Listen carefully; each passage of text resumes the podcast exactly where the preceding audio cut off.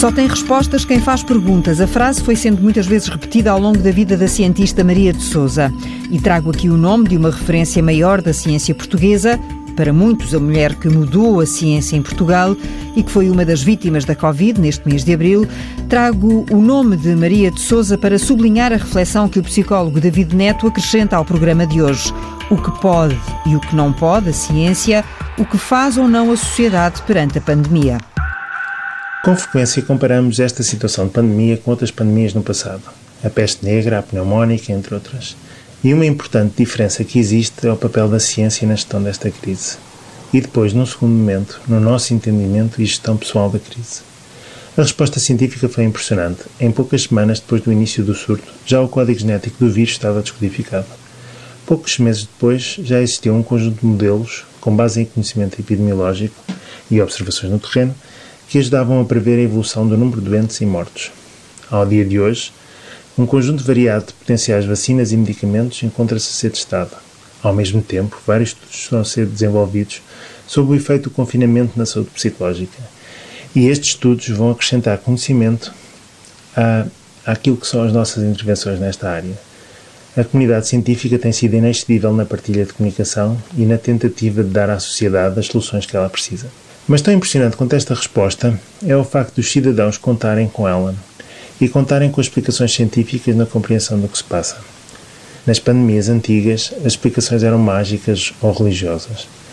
Era a ideia de castigo ou de uma mensagem carregada de significado metafísico. E a solução também era ritualística, através de respostas como a oração, a autoflagelação ou outros rituais. Em alternativa, podia-se sempre encontrar um bode expiatório num grupo étnico minoritário depois era acusado de ter trazido o mal ou então recorrer a mesinhas de toda a forma efetiva para controlar aquilo que era incontrolável.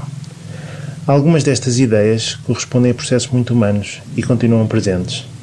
A ideia disto ser um castigo por estarmos a destruir o planeta até pode ter algo de verdade, mas é muito próxima da ideia de castigo divino. A ideia do vírus estrangeiro ou do vírus manipulado por um laboratório é em tudo igual à procura de um bode expiatório ou de uma justificação mais simples para algo complexo. E pelas redes sociais circulam ainda algumas mesinhas que nos protegem contra o coronavírus ou então reforçam um sistema imunitário que é encarado magicamente. Mas estas ideias são significativamente minoritárias. A maioria de nós aceitou que os nossos políticos, em Portugal, iniciassem o estado de emergência antes sequer da primeira morte. Isto porque estavam informados pelos cientistas. Muitos de nós dão por si a saber e informar-se sobre virologia e epidemiologia, discutindo teses diferentes com os amigos. E a esmagadora maioria de nós espera pela vacina, que de forma mais ou menos elementar é entendida cientificamente por todos.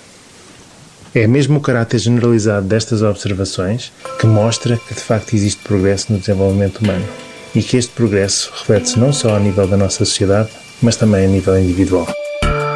A ciência é afinal o único meio para decifrar o mundo natural. Sem ela, já não podemos sobreviver.